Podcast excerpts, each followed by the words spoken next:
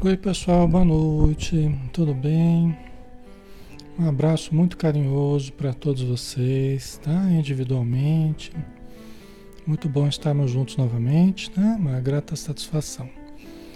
Vamos dar início então, pessoal, ao estudo da noite. Vamos fazer a nossa prece, né? Preparando o nosso ambiente, convidando a todos para orarmos, né? Fortalecendo a nossa vibração individual e coletiva protegendo o nosso estudo, protegendo o nosso lar, o nosso ambiente. Obrigado, Senhor Jesus, por mais um dia de vida, onde podemos aprender novas lições, onde podemos exercitar potenciais que são inerentes a cada um de nós, herança divina na criatura, no ser consciente que todos somos. Obrigado, Senhor, pela possibilidade, do estudo, por podermos estar junto com os amigos de dois planos, para interagirmos com ambos num clima de fraternidade, num clima de paz, de concórdia, de união, de verdadeira amizade. Que possamos aproveitar esses momentos ao máximo para angariarmos também o máximo de luz para elevarmos-nos nos conceitos, nos sentimentos, nas ideações, nas emoções, nas atitudes, nas palavras. Ajuda-nos, Senhor, a revestirmos o Verbo com os nossos conceitos elevados, com o estudo elevado que nos traz elementos tão importantes sobre a vida espiritual e que nós possamos utilizar esses elementos na nossa convivência, onde estivermos, a começar deste momento mesmo. E que a tua luz ilumine os nossos caminhos e que nós possamos estar contigo assim como estás conosco todos os instantes. Abençoa os espíritos sofredores que se aglomeram em torno de nós, que todos recebam, Senhor a, radi a radiância da tua luz e que assim seja.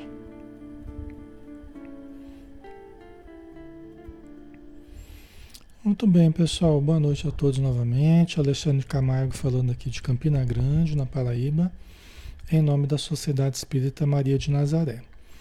Nós estamos aqui na página Espiritismo Brasil Chico Xavier, eh, todos os dias de segunda a sábado às 20 horas. Então, quem quiser participar, será sempre bem-vindo. Tá? Nós estamos fazendo estudo às terças-feiras do livro Nosso Lar, do Espírito André Luiz, através da mediunidade de Francisco Cândido Xavier. É um estudo interativo, todos podem participar, todos podem perguntar. Nem sempre a gente tem condição de, de responder imediatamente. E nem sempre a gente enxerga as perguntas de vocês aí, vocês nos desculpem, tá? E também o tempo não daria para responder todas as questões, né? Mas na medida do possível a gente vai conseguindo aí captar as dúvidas de vocês, tá? Nós estamos no capítulo 6, né? Precioso aviso. Nós vamos começar esse capítulo hoje, ok? Então vamos lá, né? Continuando com, com André Luiz aqui. No dia imediato após a oração do crepúsculo, Clarencio me procurou em companhia do atencioso visitador, Ulisses, né? Então foram Clarencio e Ulisses após a, a, Porque todo dia tem a oração, né? No final da tarde e tal, no crepúsculo, né? E aí foi o Clarencio e Ulisses visitá-lo novamente, né? Fisionomia irradiar generosidade, perguntou abraçando-me: Como vai? Melhorzinho? Você veja que eles estão, ele está tendo todos os cuidados ali do Clarencio, né? É, é, o Clarencio é o, é o tutor dele ali, é um dos ministros de, de nosso lar. Não é uma pessoa qualquer em nosso lar, vamos dizer assim. Isso que eu estou tentando dizer, né? Que o André Luiz está sendo tendo um atendimento ali distinto, né?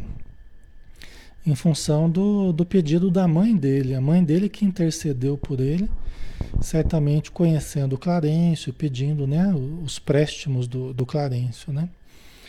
Então, como vai? Melhorzinho? Perguntou o Clarencio para ele, né? Porque ele está convalescente, ele está ainda é, melhorando, né? Da, da, do câncer que ele teve e tudo mais. Esbocei o gesto do enfermo que se vê acariciado na terra, amolecendo as fibras emotivas. No mundo, às vezes, o carinho fraterno é mal interpretado. Obedecendo ao velho vício, comecei a explicar-me enquanto os dois benfeitores se sentavam comodamente a meu lado. O que que André Luiz quis dizer, né? Que às vezes a gente, diante das demonstrações de carinho de alguém, a gente desfia o rosário. Né? A gente aproveita, né? Aproveita para desfiar o rosário, né? Então, isso que o André Luiz quis dizer. Né? Quando ele se viu objeto do carinho do, do Lisas, do Clarencio, amolecendo as fibras emotivas, né?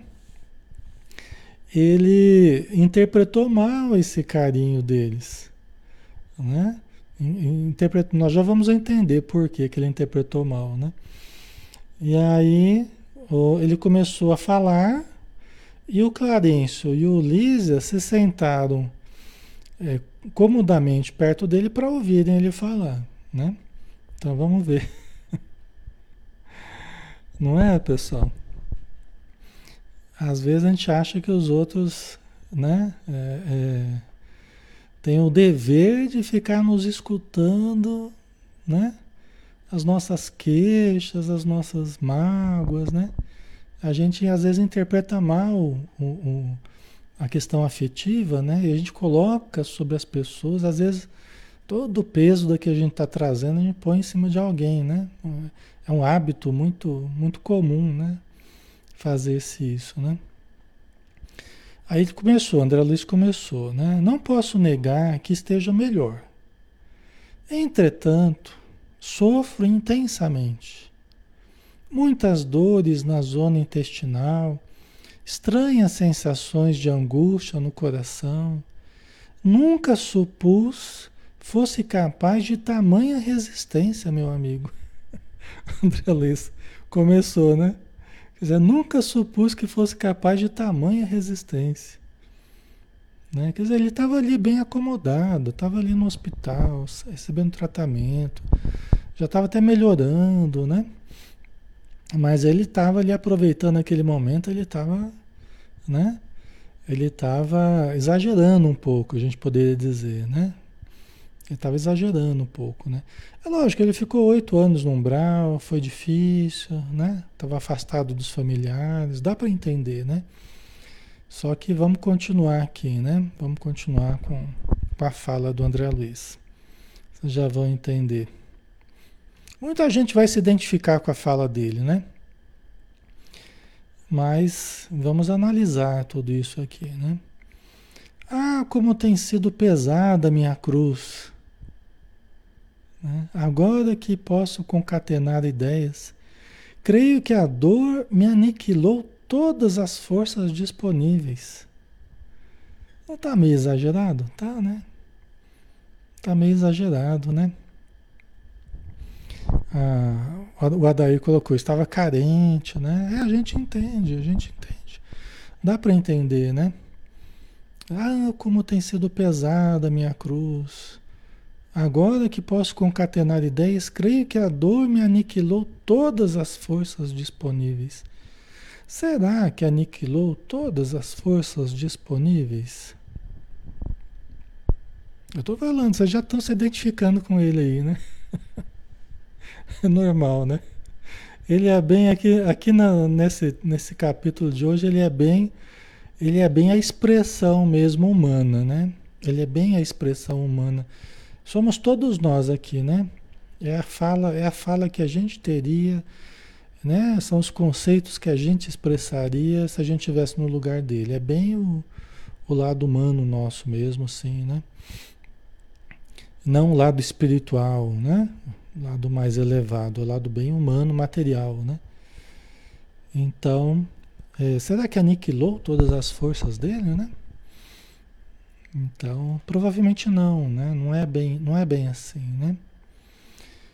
Clarencio ouvia atencioso, demonstrando grande interesse pelas minhas lamentações, sem o menor gesto que denunciasse o propósito de intervir no assunto.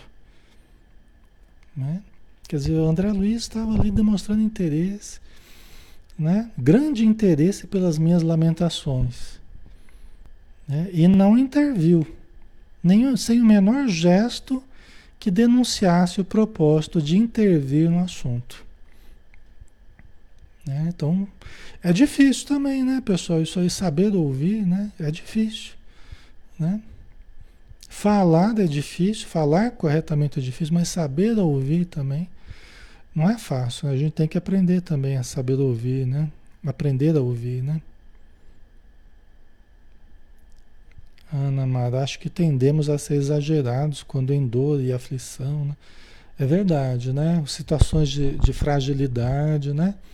A gente tende a exagerar um pouco mesmo, né?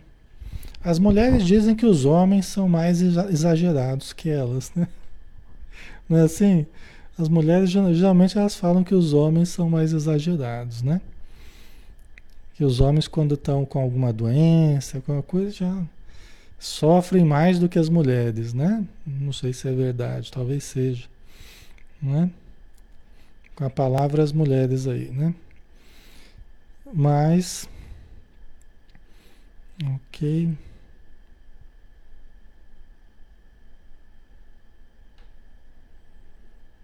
Ok, a Maria das Graças. Ele ainda está tendo pena de si mesmo e ainda sente prazer que outros sintam pena também. Tá certo, é, é Maria das Graças, é por aí, né? É, tá ali naquela naquela autopiedade, né? Meu drama, minha, minha dor é a maior, né? E nessas situações você tem razão, né? A pessoa ela tende a, a se comprazer que os outros sintam pena dela. É verdade, nossa, como você está sofrendo mesmo, puxa vida. Né? Aí ela fica satisfeita, ah, tal, né? Minha dor está sendo reconhecida, né? O meu esforço, o meu sofrimento está sendo reconhecido, né? Geralmente é assim mesmo. Todos nós fazemos isso de certo modo, né? Tá com som, pessoal? O som aqui, tá ok, né? Certo, vamos lá. Então, o André Luiz, o, o Clarencio e o Ulisses ficaram lá ouvindo sem o menor gesto de que denunciasse o propósito de intervir. Encorajado com essa atitude, continuei. Quer dizer, ele se sentiu encorajado pela, pela, pelos ouvidos ali, né, de, do Clarencio e do Ulisses, né? E aí ele continuou falando, né? Certamente ele estava com necessidade de falar, né? Além do mais, meus sofrimentos morais são enormes e inexprimíveis. A tormenta exterior, com os socorros recebidos, volto agora às tempestades íntimas. Né? Quer dizer, os sofrimentos, dizendo como que estava sendo difícil para ele interiormente, né? Os sofrimentos morais eram enormes, inexprimíveis. A gente acredita, né? Porque, como vocês falam, né? Como vocês falaram aí, o nosso sofrimento é o maior, né? E às vezes a gente superdimensiona a nossa dor. E a gente faz muito isso emocionalmente, né?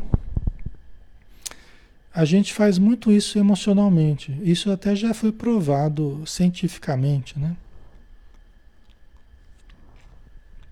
que nós tendemos a aumentar a dor pelo modo como a gente lida com as emoções.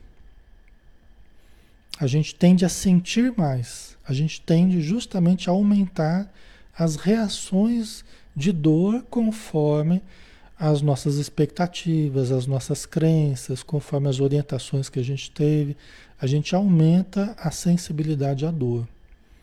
Até fizeram um teste fizeram um, um, é, um, é uma experiência clássica, assim, né? Muito conhecida. Separaram dois grupos, né? não foi feito no Brasil, foi feito no exterior, né? Separaram dois grupos E os, do, os dois grupos receberam orientações antes do experimento. Né? Um grupo recebeu a seguinte orientação: olha, é, é, cada um vai sentar ali naquela cadeira, tal, vai colocar a mão no certo lugar e vai receber um choque. Quando parar de doer, quando, melhor, desculpa, quando parar de doer, não, quando doer, aí vocês avisam, tá? Olha a orientação que foi dada, né? Quando doer, né? Já está dizendo que vai doer, né? Aí vocês, vocês avisam que sentiram um choque, né? Aí o outro grupo fala assim, olha, vocês vão sentar ali naquela cadeira e vocês vão colocar a mão num certo lugar ali e quando vocês sentirem né, uma, pequena, uma pequena sensação no dedo ali, vocês podem avisar a pessoa que está aplicando o teste. Né? E gravaram, né? Gravaram essa, essa experiência, as reações das pessoas diante da aplicação. Né? Então fica muito nítido a reação emocional que as pessoas. O choque era o mesmo, tá? A sensação a, a, a carga que estava sendo aplicada para cada um era a mesma, dos dois grupos. Os dois grupos era a mesma coisa. Só que o que recebeu a orientação que quando doesse era para avisar o aplicador ali, o pessoal chegava a pular da cadeira, gritar, né? Eram reações assim muito emocionais, né? Demonstrando que a nossa sensibilidade ela depende muito de como a gente está emocionalmente. Se a gente está mais predisposto a sentir dor ou não, né? Então, conforme as orientações, a gente, a gente acaba é, sentindo mais ou menos, né? com intensidade, as dificuldades que a gente passa, tá? Ok? Então ele continua aqui reclamando, lamentando, né? Que terá sido feito de minha esposa, de meus filhos? Teria o meu primogênito conseguido progredir segundo o meu velho ideal? E as filhinhas? É natural que ele está com saudade da, da família, as dúvidas, né? a angústia da separação com seus familiares, é natural, né? Inclusive, no plano espiritual, é, se sente tanta falta dos familiares como a gente sente aqui quando a gente perde alguém. Eles sentem tanta falta da gente lá quanto a gente sente deles aqui. E provavelmente até mais falta lá, né? Do que a gente sente aqui. Porque aqui a gente ainda está com, com a nossa vida aqui normal, a gente ainda está com as pessoas, né? Com a família e eles estão é, é, quando a gente desencarna, a gente vai sozinho, né? E muitas vezes até se encontra sozinho lá no plano espiritual, dependendo das circunstâncias, né? Certo? Ana Diniz, ele tinha noção do tempo que permaneceu no umbral? Olha, até esse momento aqui, eu creio que não. Eu não lembro direito, mas aqui, até esse momento não. Creio que ele não, não sabe quanto tempo ele ficou no umbral. Tá? Não, não, não posso afirmar com certeza, mas me parece que não, até esse momento, acho que não. Tá? Que ele ficou tudo isso de tempo, né? E até isso acaba ajudando também numa certa desorientação, né? Com relação à família e tudo mais. Às vezes a pessoa não tem noção do tempo que passou, né? Então não é fácil, né? Esse distanciamento repentino, assim, né? Minha desventurada Zélia, a esposa dele, né, muitas vezes afirmou que morreria de saudades se um dia eu lhe faltasse. Né? A preocupação dele com a esposa, né? Admirável esposa, ainda lhe sinto as lágrimas dos momentos derradeiros. Não sei desde quando vivo o pesadelo da distância. Ó, não sei desde quando vive o pesadelo. Ele não tinha noção aqui do tempo que ele ficou distante ainda, tá? É, provavelmente, que ele não tinha essa noção ainda não. E os espíritos, eles são é, muito cuidadosos com as informações, tá? Aqui no livro Nosso Lado a gente percebe muito claramente isso. O que a gente estava falando ontem, né? Sobre a verdade, acho que foi ontem que a gente estava falando, né? Os espíritos eles vão usando a verdade, as informações, né, com muito cuidado, né? Muito cuidado. Inclusive, às vezes, os espíritos chegam a atender, chegam a levar para essas cidades pessoas que não sabem que desencarnaram e eles não contam de imediato assim para a pessoa. Assim como a gente também não fala para numa reunião mediúnica, a não ser em casos específicos, a gente não fala de abrupto que a pessoa desencarnou, né? Porque na maioria dos casos seria um choque seria um choque muito grande. E isso é uma coisa que é bom a pessoa ir tomando consciência devagarinho. Tem, tem ocasiões que a gente usa, assim, em casos mais extremos, que a gente percebe que vai ser um remédio isso para a pessoa, né? Mas, é, fora dessas exceções, na maioria das vezes a gente não fala que a pessoa desencarnou, não. A gente só encaminha para os médicos, enfermeiros, né? Para o auxílio. E aí ele devagarzinho, ele vai tomando consciência do, do processo de desencarne que ele teve, tá? Certo? Ok. E, e também, e também é, assim como para os familiares também, né? As informações que vêm para os familiares, elas, eh, via de regra, os familiares que ficam não têm informações, a não ser em casos mais, mais específicos. Né? Mas na maioria dos, das vezes a gente não tem informações sobre aquele que foi.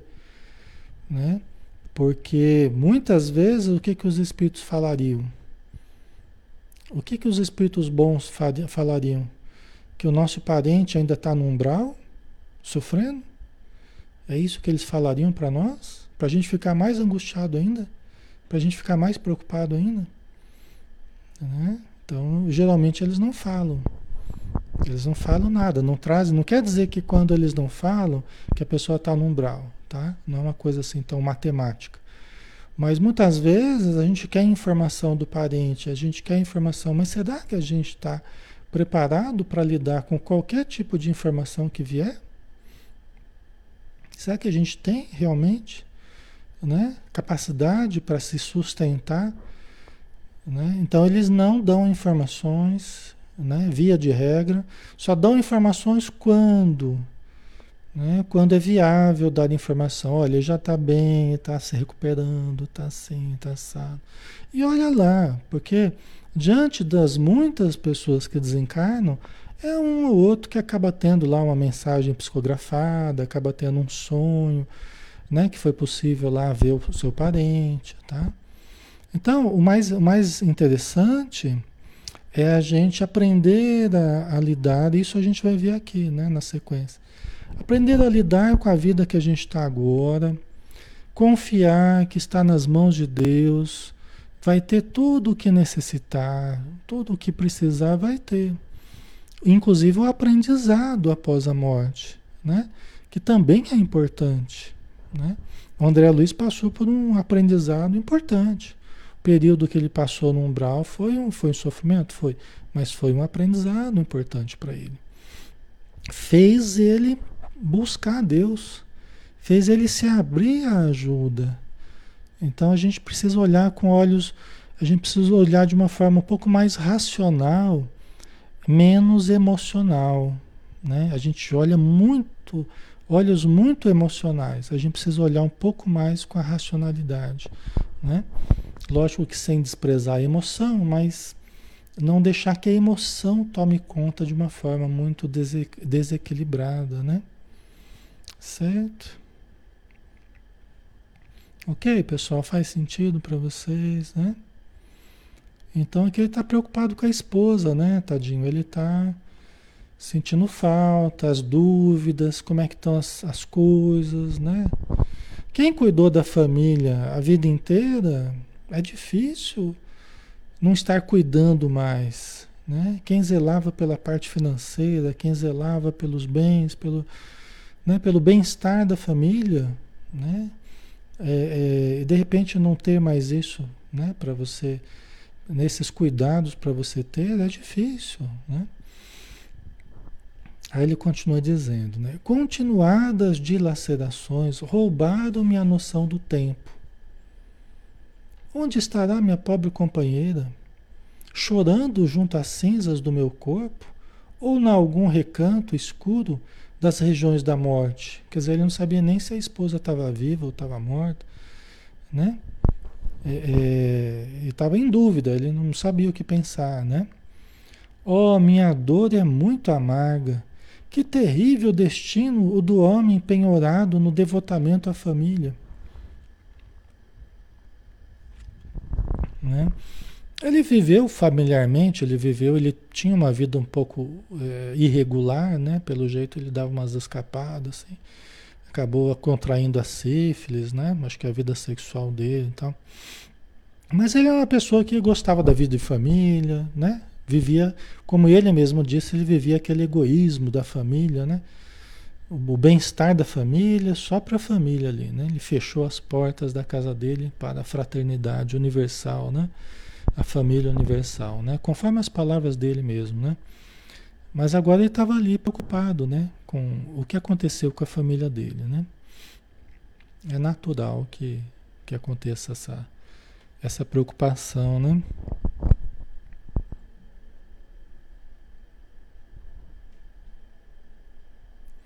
A Neima colocou, por isso temos que viver o hoje, porque amanhã não sabemos o que há de nos acontecer.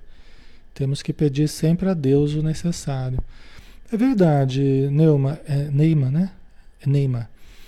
E aproveitar cada momento, né? Isso é importante. A gente viver cada momento. Hoje a gente está aqui fazendo estudo, amanhã não sei se a gente vai ter condição. Daqui para frente, não sei. Né? Então, assim, cada momento a gente aproveitar ao máximo, né? Vivermos aquilo ao máximo, com elevação, com doação, com participação, né? Tudo que a gente for fazer, seja trabalho profissional, seja vida em família, a gente aproveitar cada momento, né? Ok.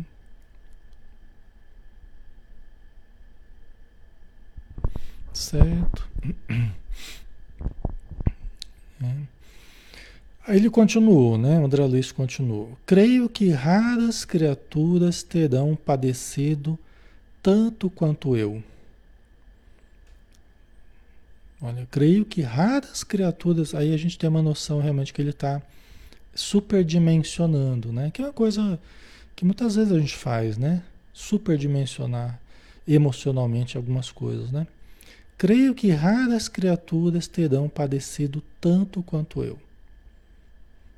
Né? No planeta, vicissitudes, desenganos, doenças, incompreensões e amarguras, abafando escassas notas de alegria. Esse aqui é um modo bem negativo de olhar a vida, né? Vocês estão percebendo. É um modo bem negativo de olhar a vida, né? Então ele está superdimensionando as dificuldades que ele passou. Os sofrimentos, as vicissitudes, né? A vida tem tudo isso? Tem. Mas a vida tem muita coisa boa também que ele usufruiu. Né? Ele colocou o exemplo dele aqui, é justamente para a gente verificar como ele chegou, como ele chegou necessitado ao plano espiritual, como os conceitos dentro dele estavam meio distorcidos, né? As ilusões que ele trazia da Terra. Tá? Então a gente só está é, é, refletindo justamente porque ele trouxe isso aqui para a gente refletir mesmo, né? Tá? E aí quando a gente na Terra, a gente está pensando desse jeito, ah, é só vicissitude, desengano, doença, incompreensão, né? E, e, aí a gente usa isso tudo como justificativa para a gente ser infeliz aqui na Terra, né? Aí isso não, não é bom para a gente, não é saudável, né? Não faz bem para a gente, tá? Essa que é a questão, né? E mesmo ele estando no plano espiritual, ele tem um corpo, o corpo do, do espírito, que é o perispírito. Ele não está tratando o corpo espiritual. E se a pessoa fica com essa conversa negativa, ela faz mal para o corpo espiritual e começa a voltar as dores, começa a voltar o desconforto, entendeu? Então é muito importante a nossa atitude mental, tanto aqui na Terra quanto no plano espiritual, né? Certo? Aninha, a gente só colhe o que planta, é verdade, né? É, cada um vai receber conforme as suas obras, né, Aninha? Cada um vai receber. A lei é igual para todos. A lei é igual, ninguém vai trair a lei. Ninguém vai trair a lei, a lei, a lei divina, né? Não estamos falando da lei dos homens, mas a lei divina, ela é igual, invariável para cada pessoa. Ela é invariável, ela é igual para todos. Não há preferências na vida, né? Não há. Somos todos iguais perante Deus e todos respondemos da mesma forma é, pelas nossas ações. Isso é. Não tem preferências, né? Ok. Depois, né, aí o André continuando, depois os sofrimentos, né, é, os sofrimentos da morte do corpo. Em seguida, martirizações no além-túmulo. Que será então a vida? Sucessivo desenrolar de misérias e lágrimas? Não haverá recurso à semeadura da paz? Né? Muitas pessoas aqui na Terra pensam assim: ah, mas a gente sofre aqui, sofre lá no plano espiritual, então nunca a gente vai ter paz, né? Como se fosse uma coisa de fora para dentro, como se fosse uma condição que vão colocar sobre nós, assim, ó, vamos colocar paz sobre o Alexandre, assim, ah, né? Vai começar a estar com paz, assim, né? Só que a paz é uma conquista interior. É uma conquista interna. Né? É uma opção minha. Né? É uma escolha cada dia viver em paz. Né? Tem gente que eh, quer viver em paz, mas começa o dia já brigando com os outros. Não é? A pessoa quer viver em paz, mas já começa o dia já arengando, já começa o dia perturbando todo mundo, e brigando, e exigindo, e cobrando, e não sei o que. Quer dizer, como é que vai né, conseguir viver em paz desse jeito, né? Então, é uma estruturação interior, né? Por isso que Jesus falava, o reino dos céus. Aqui que eu vou comparar o reino dos céus. O reino dos céus é como uma sementinha que o agricultor semeou na terra né? a menor das hortaliças, a menor das sementes, e depois se transforma na maior das hortaliças, né? Quer dizer, a terra somos nós, né? A sementinha semeia na, no nosso coração, na nossa mente, é no nosso interior. O reino de Deus está em vós, né? O reino de Deus não vem com aparências exteriores, ó, não vem com aparências exteriores, não vem de fora para dentro. O reino de Deus está em vós.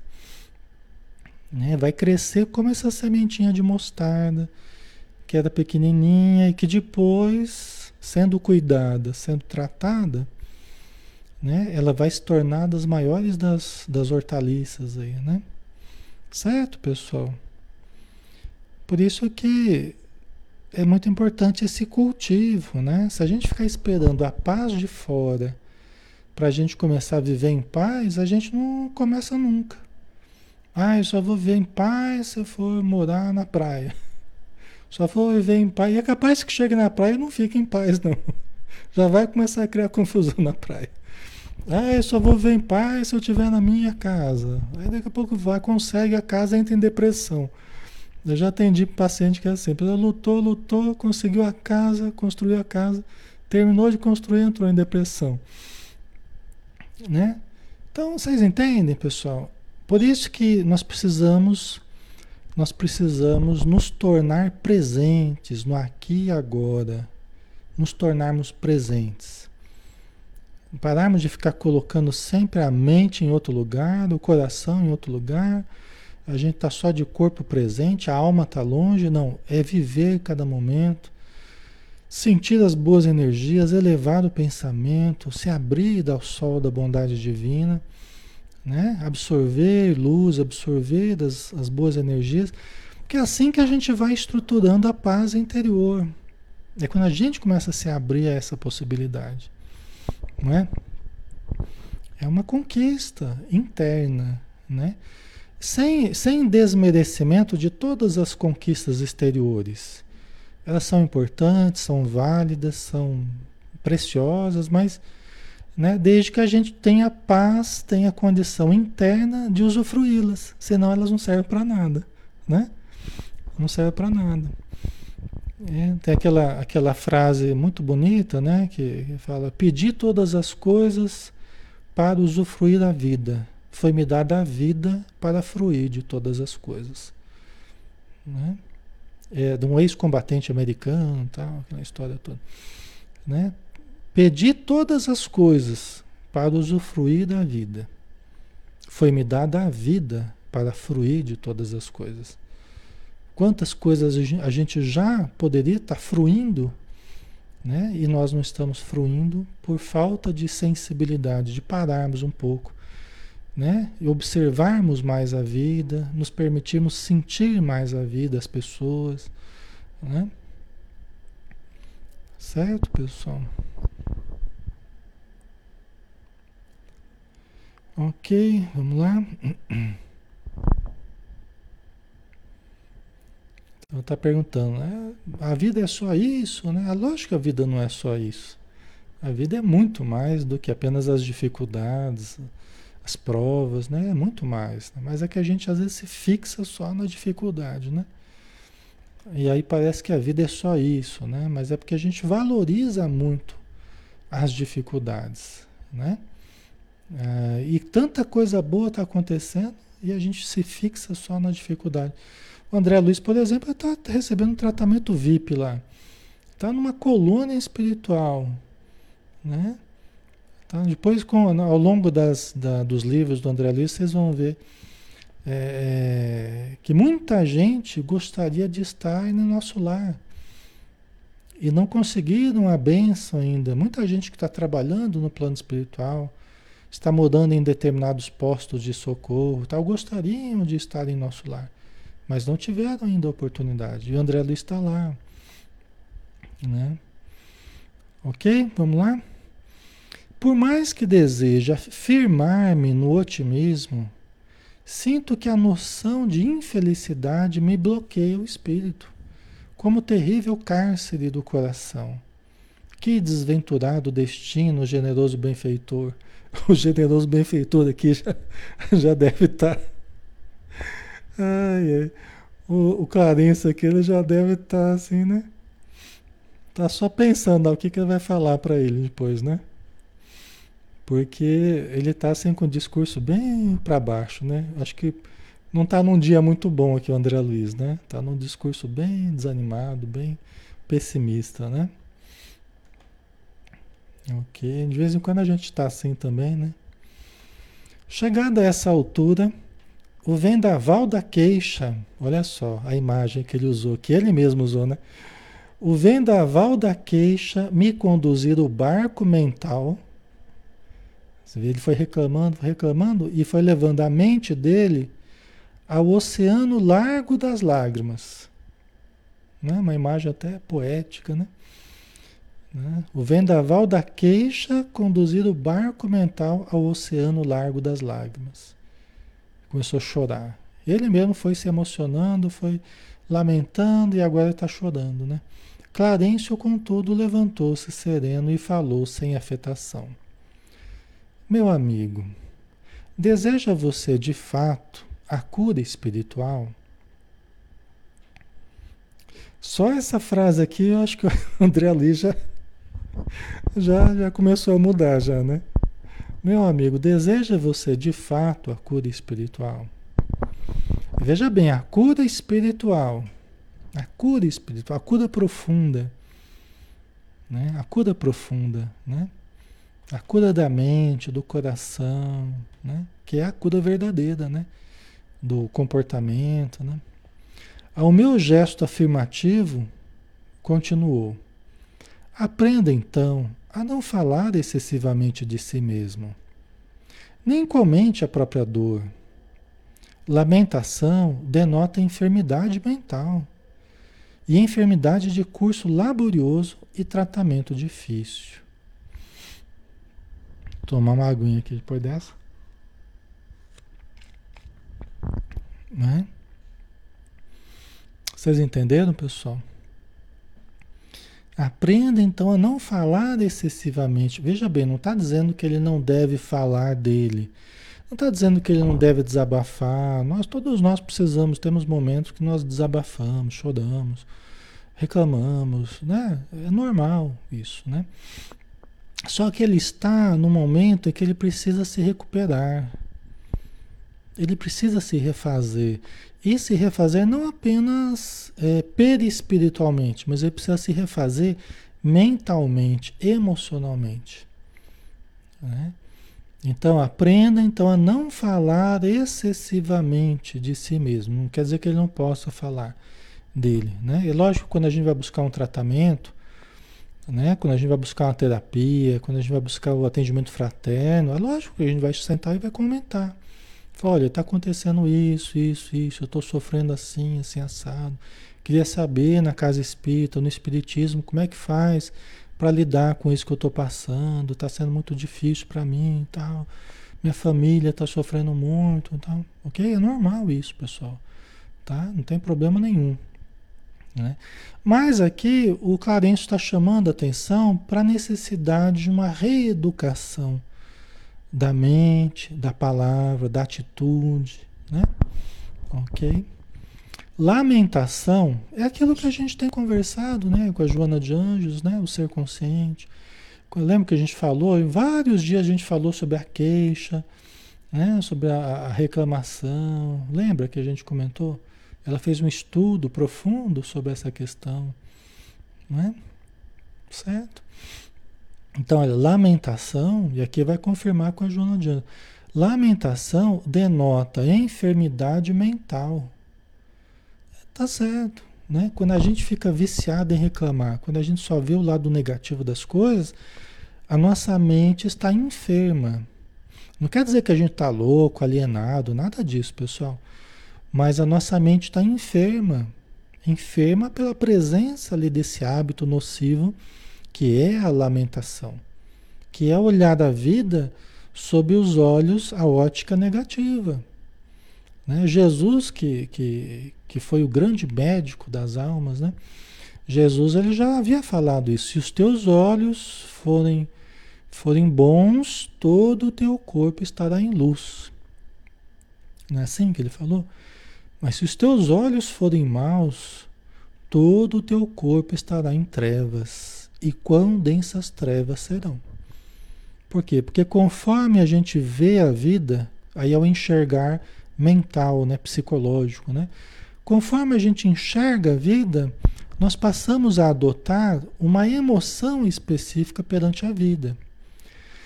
E isso acaba virando uma enfermidade. Por quê? Porque se eu crio o hábito de só ver uma lente escura, negativa, eu passo a reagir negativamente diante da vida. Concordam? Né? Se eu estou vendo a vida de forma negativa, eu passo a reagir emocionalmente né? de uma forma negativa. Eu passo a reagir na base da agressividade, na base da insegurança, do medo, da ansiedade, da tristeza, porque eu estou vendo a vida de forma negativa. Tá? Certo? Ok? Né? Então, lamentação denota enfermidade mental e enfermidade de curso laborioso e tratamento difícil. Pura verdade. Pura verdade. No consultório a gente vê isso. Na casa espírita a gente vê isso. Né? É pura verdade. É um tratamento difícil. A pessoa que vem muito mal-humorada, a pessoa que vem muito muito negativo, muito pessimista, às vezes ela demora para ir mudando o modo de ver a vida, o modo de sentir a vida, o modo de lidar com a vida. Você tem que ir ajustando os conceitos, ajustando a visão da pessoa, ajustando a emoção da pessoa, às vezes lentamente, é um tratamento laborioso, como ele disse aqui. Tratamento difícil. Né? Ok? Se a gente acha que a gente está assim, então você já tem um estímulo aqui para começar a mudar, né? Mudar o discurso, mudar o modo de, de ver a vida, de sentir a vida, né? Vai dar trabalho, mas se está assim, vamos começar a mudar. Vamos começar a trabalhar. E quem não está assim, isso aqui é um bom convite para a gente tomar cuidado para não vir a ficar, né? Porque às vezes a gente está bem hoje, mas se a gente não cuidar, é o trabalho da prevenção, né? A gente tem que usar a prevenção, tratamento profilático, né? A, preven a prevenção é mais interessante, né? Para que a gente não venha entrar nesse tipo de, de atitude mental, que é muito fácil a gente entrar nessa atitude, né?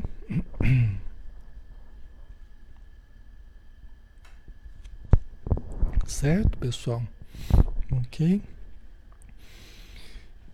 É? Porque depois que a coisa enraizou na gente, depois que né, se instalou a reclamação, a queixa, para desinstalar isso aí, para desinstalar, dá trabalho. Tá? Então, não deixemos que se instale, né? Às vezes tudo vai bem na nossa vida, a gente está bem, está positivo, aí começa a ter uma coisa difícil. Aí às vezes a pessoa começa a lidar mal com a situação difícil que ela está passando. Aí já começa a deixar, né? Se instalar a queixa, a lamentação, a vitimização. Né? Então isso é uma coisa que nós temos que tomar cuidado. Tem que ligar o antivírus ali fazer umas varreduras, né? Para não deixar os vírus se instalarem no, na nosso, no nosso HD. É indispensável criar pensamentos novos e disciplinar os lábios. Olha só, né? O Clarencio explicando para o André Luiz. É indispensável criar pensamentos novos, olha só, vai ficar perdendo tempo reclamando, vai criando pensamento bom. Vai pensando na saúde, né? Vai cuidando do que fala, disciplinar os lábios. A boca, né? A fala, né? O verbo, né? Somente conseguiremos equilíbrio abrindo o coração ao sol da divindade. Né? Se nós queremos a saúde, falemos da saúde, busquemos a saúde. Procuremos vivenciar a saúde, pensar na saúde. Né? Então, senão, tudo que a gente se detém, a nossa mente, que é um espelho, a gente conversou sobre isso há algum tempo, né? A nossa mente é um espelho, se você ficar se detendo nos aspectos ruins, a sua mente começa a refletir os aspectos ruins. Se a gente vira, tem uma, uma, uma, um espelho aqui na, na minha face, né? Se eu viro a cabeça para baixo, eu começo a olhar para baixo, olhar para a lama, o espelho da minha mente passa a refletir da lama. Se eu olho para o céu, o espelho que está na minha face começa a refletir do céu, não é? Então o Emmanuel fala, né, num livro chamado Pensamento e Vida, ele explica, né, acertado aqueles estudiosos que entenderam a nossa mente como um espelho Entendeu? A nossa mente ela passa a refletir tudo aquilo em que a gente se detém. Por isso que nós temos que nos deter no dia a dia nos aspectos positivos da vida. Tá? Certo? Então nós temos que nos abrir, nos abrir ao sol da divindade, né? da bondade divina, do amor divino. Tá? As bênçãos de Deus estão todas ao nosso redor, nos perpassam o tempo todo. Nós estamos mergulhados na abundância divina, mergulhados no amor divino, mergulhados na saúde divina, nós estamos mergulhados na, no amor, na luz divina, tudo de bom. Mas se nós estivermos fechados no nosso casulo ali, nós bloqueamos tudo isso. Tudo de bom que poderia vir a nós, toda a energia boa que poderia nos permear, tudo isso fica bloqueado por nada mais, nada menos do que nós mesmos, né?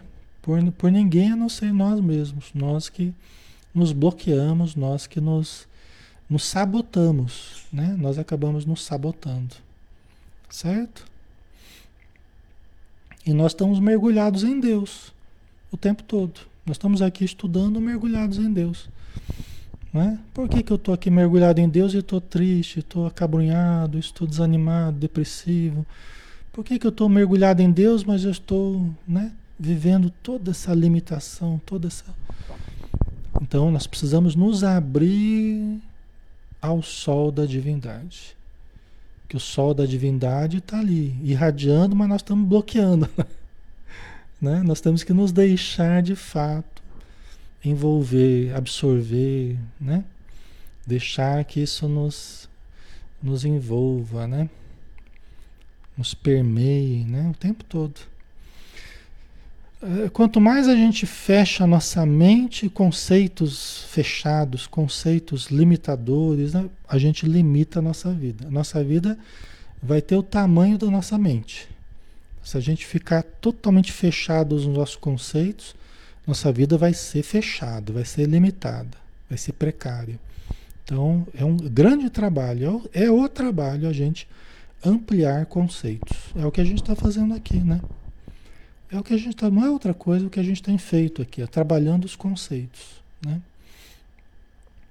Classificar o esforço necessário de imposição esmagadora, enxergar padecimentos onde há luta edificante, é só identificar, só identificar indesejável cegueira da alma. Quer dizer, isso só demonstra uma, uma cegueira da alma.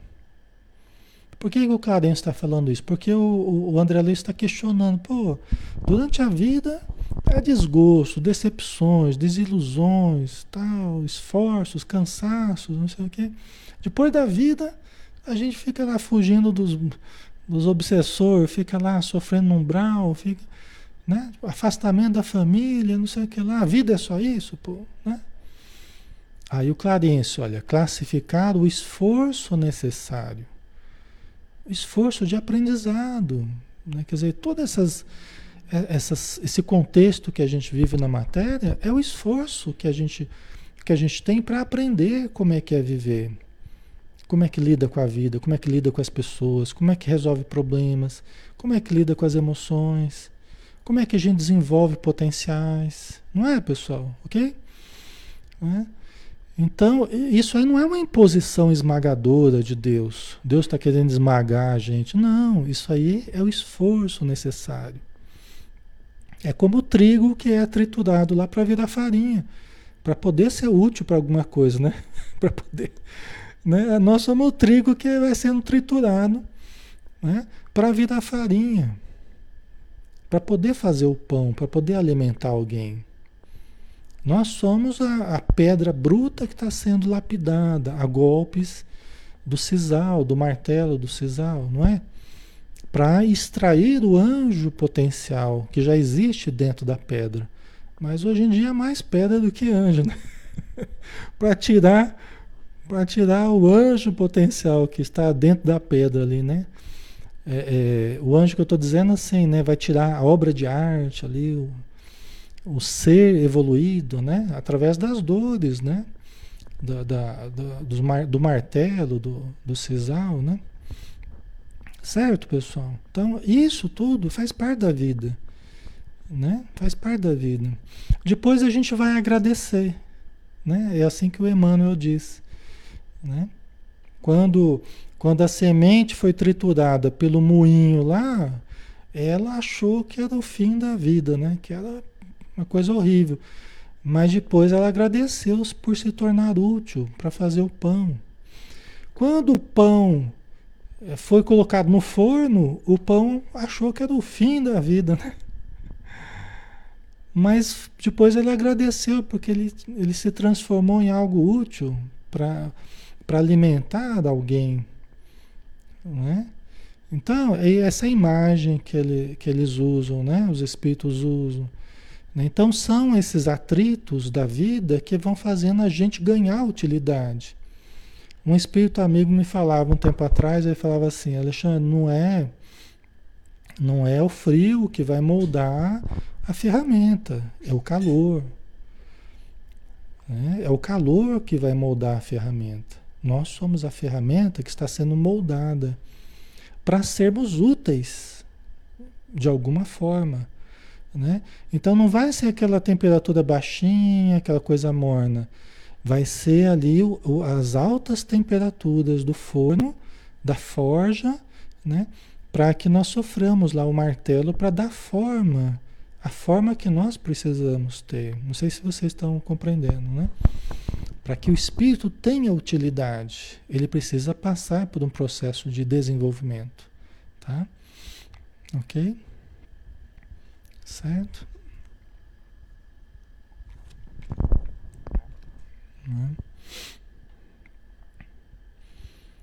Então, quando a gente só vê, né, enxergar padecimentos onde há luta edificante, quer dizer, há luta, há melhora, há crescimento, mas a pessoa só vê o padecimento. Né? Tanto ela que está padecendo, quanto os outros também se deixam levar por uma piedade negativa, muitas vezes, exagerando na piedade, porque elas só estão vendo o padecimento também, elas não estão vendo a luta edificante. Alguém está passando por grandes dificuldades? Que bom que está passando. Porque ela deve estar tá aprendendo muita coisa importante. Né? A gente sente né? como é difícil muitas vezes para a gente passa por dificuldades, todos nós passamos, né? Mas são os momentos que a gente mais aprende, são os momentos que a gente mais cresce. E se vem o crescimento, por que a gente lamentar tanto? Se vem o crescimento com isso, se vem a melhora, se vem o aprendizado, não é? A gente tinha que lamentar é não ser testado, não ser provado, não ter utilidade, não. Isso é que a gente deveria lamentar. A ociosidade, o não enfrentamento, a falta de coragem no enfrentamento, isso que a gente deveria lamentar. E não o enfrentamento com as dores, com as dificuldades, com as perdas, né?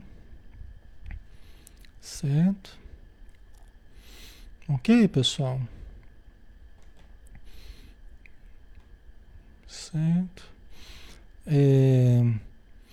Vamos, vamos mais um pouquinho para a gente terminar esse. Vamos terminar isso aqui hoje? Vamos. Acho que vai mais alguns minutinhos a gente termina, tá? Porque a gente já está engrenado aí no assunto, é bom que a gente feche isso aqui hoje, tá? Vamos lá?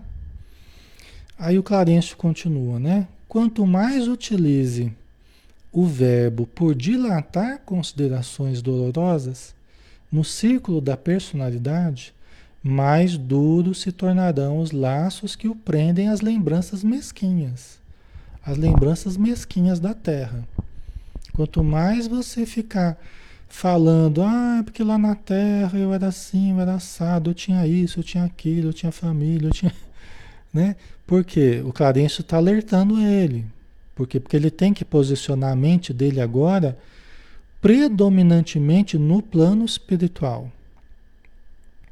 Ele não deve agora, inclusive agora que ele está se recuperando, ele não deve ficar pensando lá na Terra na família dele, no que deixou, como é que estão. Tá? Ele não deve fazer isso. Por quê? Porque ele, ele retrocede. Porque ele volta para trás. Ele volta a sentir as dores, volta a vida amargura, né? Quando ele começa a se ligar às lembranças mesquinhas. Mesquinhas, né? As coisas pequenas da, da vida material, né? Corriqueiras da vida material, né? E aí isso tornaria difícil a vida dele no plano espiritual. Tá? Aí o Clarencio né, continua. O mesmo pai que vela por sua pessoa, oferecendo-lhe teto generoso nesta casa, atenderá aos seus parentes terrestres. Ponto. Né? Ponto. A gente deveria pegar essa frase aqui e lembrar sempre dela. O mesmo Pai que vela por nós aqui na Terra, vela pelos nossos onde eles estiverem no plano espiritual.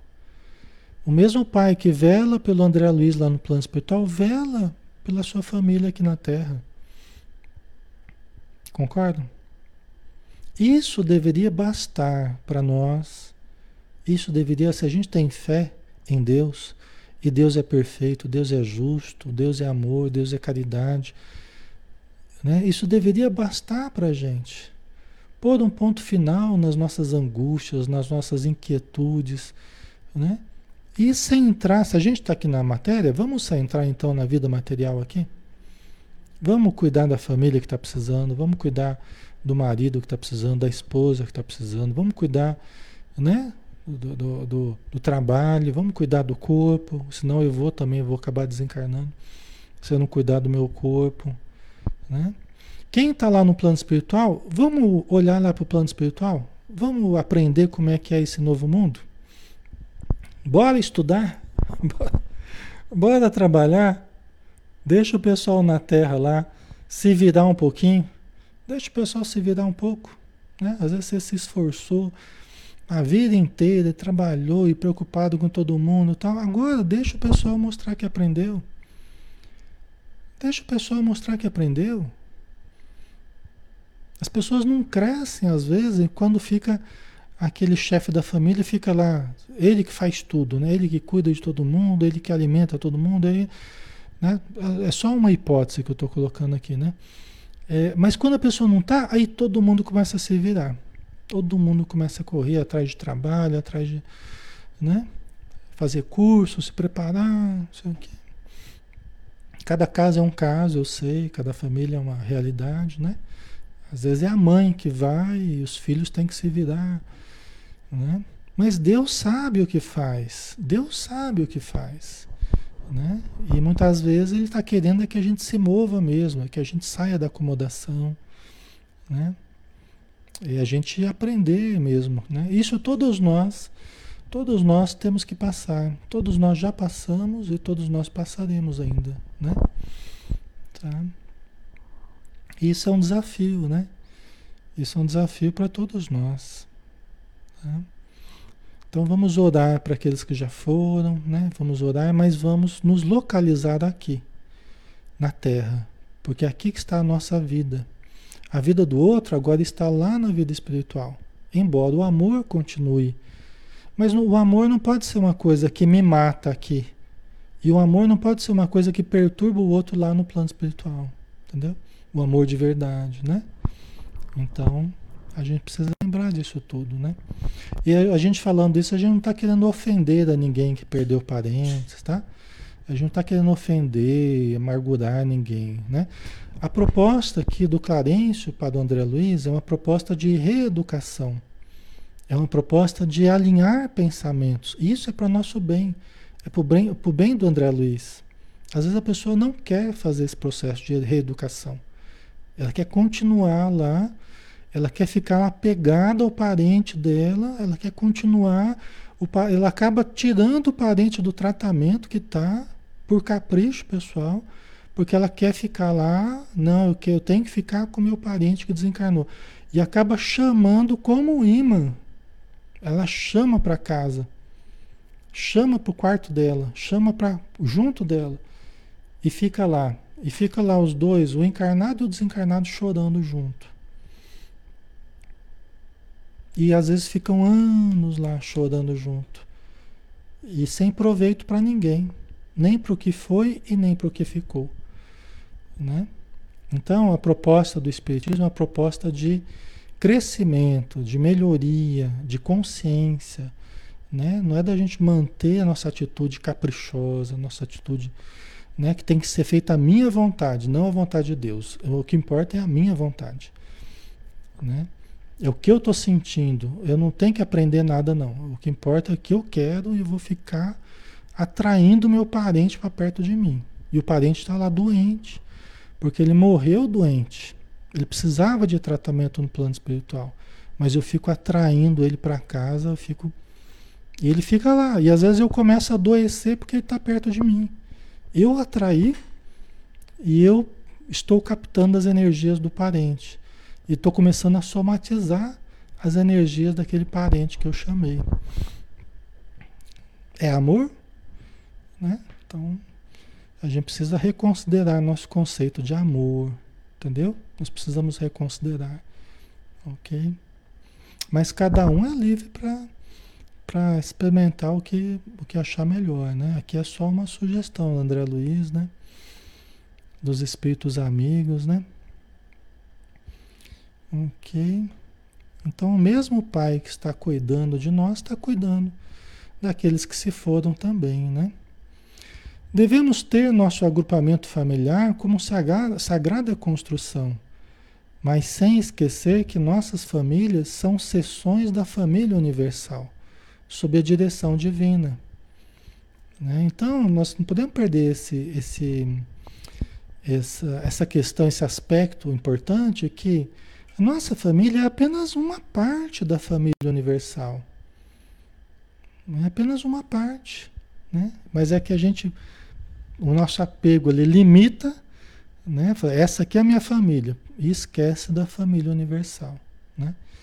Então nós devemos lembrar sempre disso, né? A família universal. Ok? Vamos lá, vamos ver se a gente termina, né? Estaremos a seu lado para resolver dificuldades presentes e estruturar projetos de futuro mas não dispomos de tempo para voltar às zonas estéreis de lamentação. Você viu, Clarencio, né? Então, nós vamos estar ao seu lado para te ajudar a resolver as dificuldades e estruturar os projetos de futuro.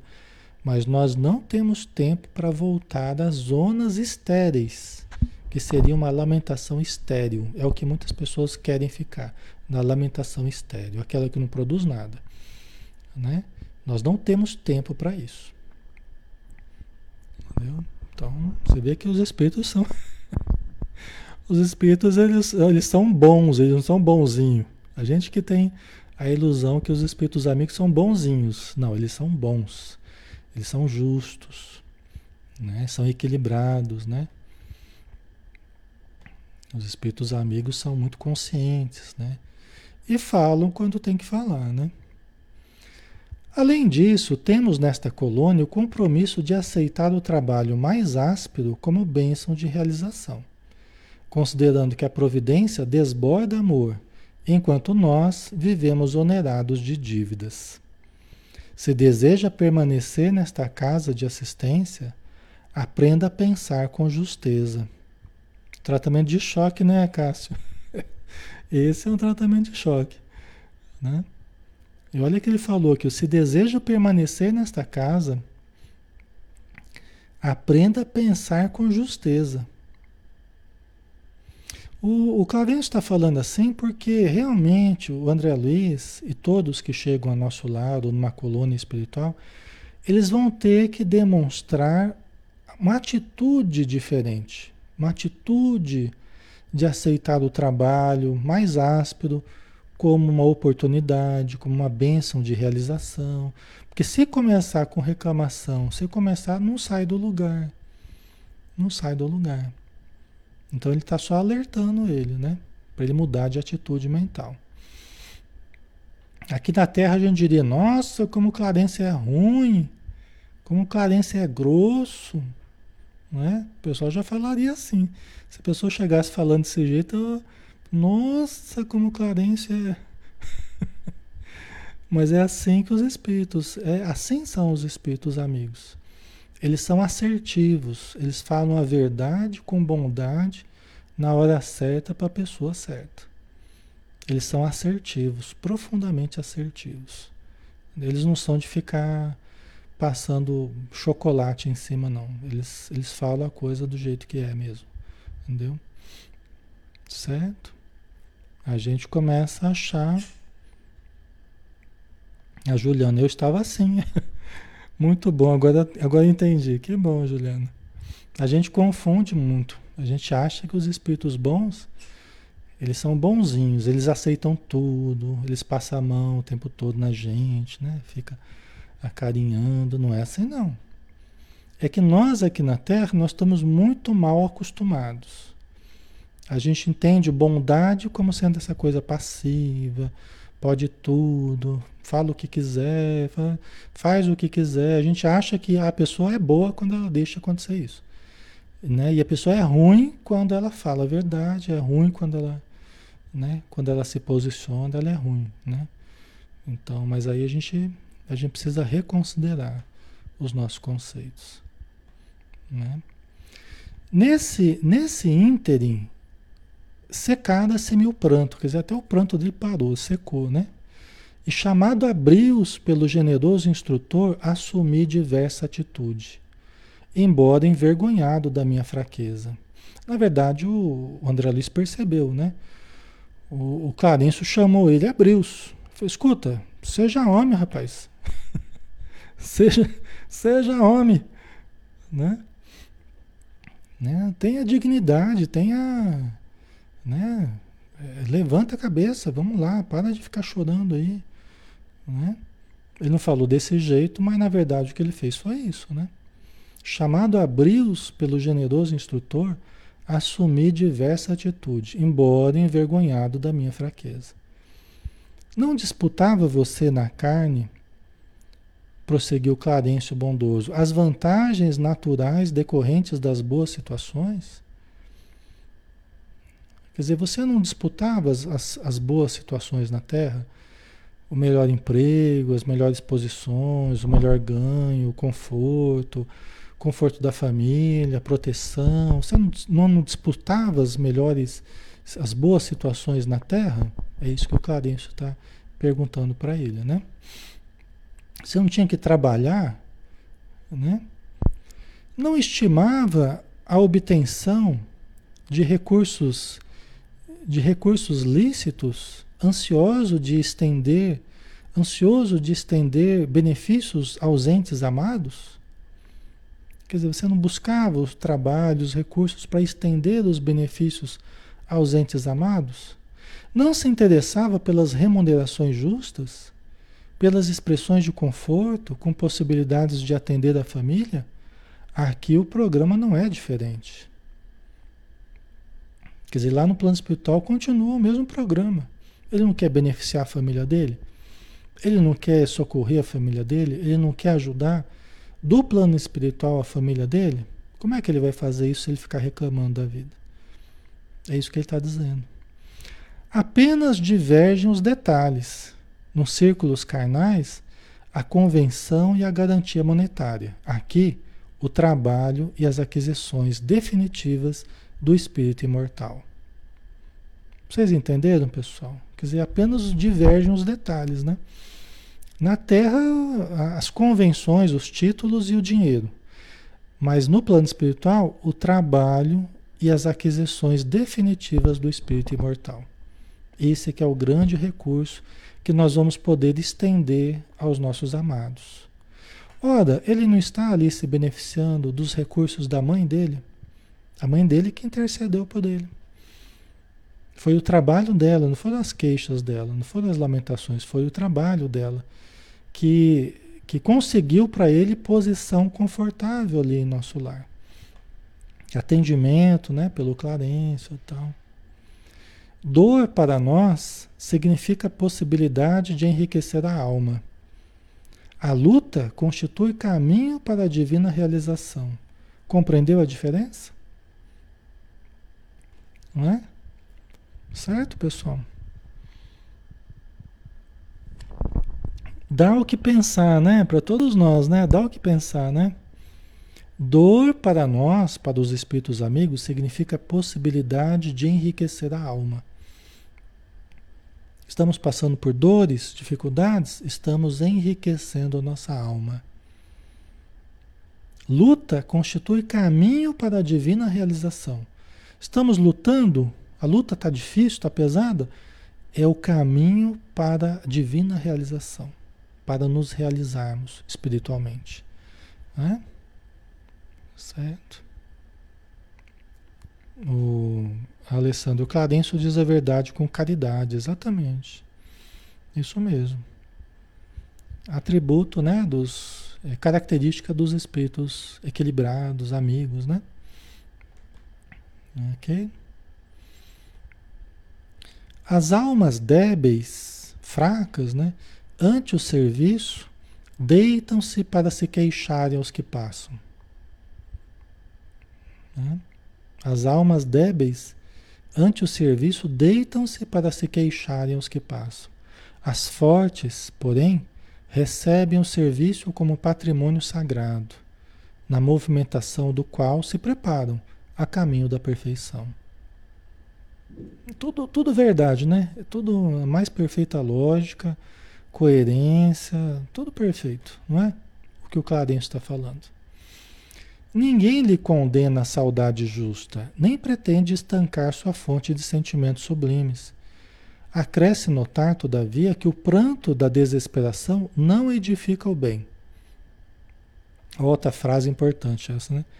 Acresce notar, todavia, que o pranto da desesperação não edifica o bem. A gente pode se desesperar o quanto a gente quiser, mas o pranto da desesperação não edifica o bem. Né? Vale mais a gente elevar o pensamento, pedir ajuda a Deus, né? É, nos colocarmos à disposição para enfrentarmos os reveses com coragem, mas não nos desesperarmos, não nos afligirmos. Se ama em verdade a família terrena, é preciso bom ânimo para lhe ser útil. Você não ama a sua família? Então se prepara para você ser útil à sua família. Né? Você não ama aquele que se foi? Nós estamos aqui na Terra. Você não ama aquele que foi? Ah, eu amo.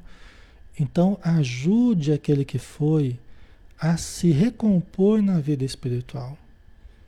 Ore para que ele fique bem. Fique você bem, porque ele vai ficar feliz lá por ver você bem aqui.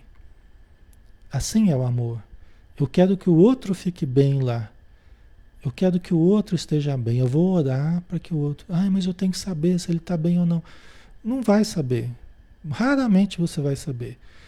Vamos orar. Vamos ajudar. Se ele já estiver bem lá, ele vai receber a nossa oração com, com mais alegria ainda. Se não estiver bem, nós vamos realmente ajudá-lo. Se nós estivermos bem aqui. Nós vamos mandar energias boas para ele lá. Isso vai ser, pode ser que seja o, a, a, o socorro que ele receba lá. A partir das minhas orações, mas eu estando bem, equilibrado, né? confiante. Tá? É assim que a gente ajuda, só assim que a gente ajuda, pessoal. É só assim que a gente, efetivamente a gente ama. É com equilíbrio, não é só falar que ama da boca para fora. É amar de fato. É fazer o bem ao outro. E o bem do outro, a pessoa que se foi, é que a gente liberte a pessoa para que ela se recupere lá no plano espiritual, para que ela se adapte ao plano espiritual, né? E não fique perto da gente sofrendo, né? Ok? Fez, já estamos acabando, tá? Bem rapidinho. Fez-se longa pausa, a palavra de Clarencio levantada-me para elucubrações mais sadias. Enquanto meditava na a sabedoria da valiosa advertência, meu benfeitor, qual pai que esquece a leviandade dos filhos para recomeçar serenamente a lição, tornou a perguntar com um belo sorriso. Quer dizer, o Clarence ele, ele voltou a perguntar a mesma pergunta que ele fez no começo para André Luiz, né? Então, como passa? Melhor? Contente por me sentir desculpado, à maneira da criança que deseja aprender, respondi confortado: Vou bem melhor para melhor compreender a vontade divina. Aprendeu, né? Aprendeu. Aprendeu a lição, né? Lição que vai ficar para sempre dentro dele, né?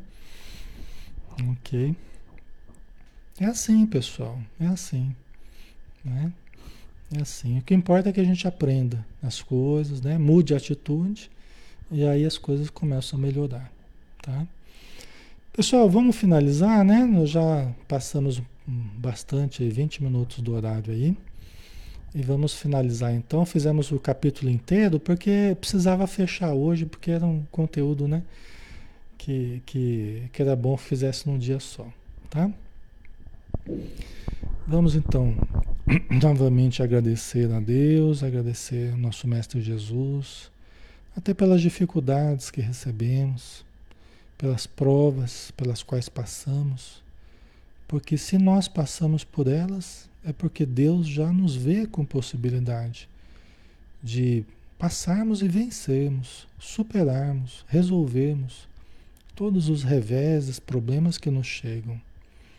E que nós aprendamos a não criar mais dificuldades para nós do que as que nós devemos passar que nós aprendamos a equilibrar a emoção, adquirido discernimento para direcionar os nossos sentimentos em cada dia da nossa vida.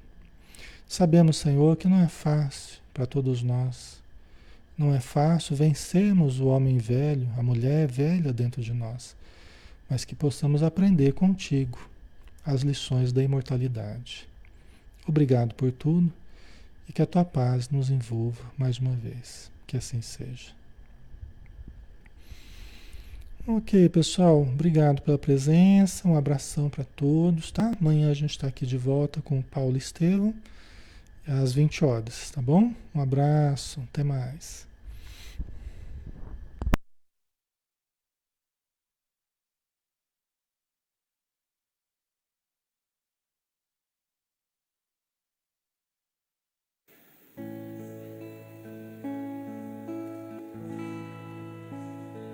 Senhor meu Deus, quando eu maravilhado fico a pensar nas obras de tuas mãos, estrelas mil a cintilar no espaço de teu poder em manifestação. Então minha a ti, Senhor. Quão grande és tu, quão grande és tu. Então minha alma canta a ti, Senhor. Quão grande és tu, quão grande és tu. Se ao caminhar por campos e florestas, escuto as aves belas a cantar. Se estendo o olhar do alto da montanha e a fonte além, eu ouço a murmurar. Então minha alma canta a ti, Senhor.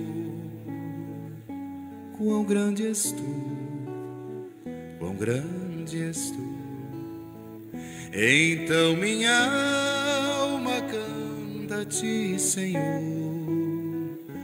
Quão grande és tu, quão grande és tu.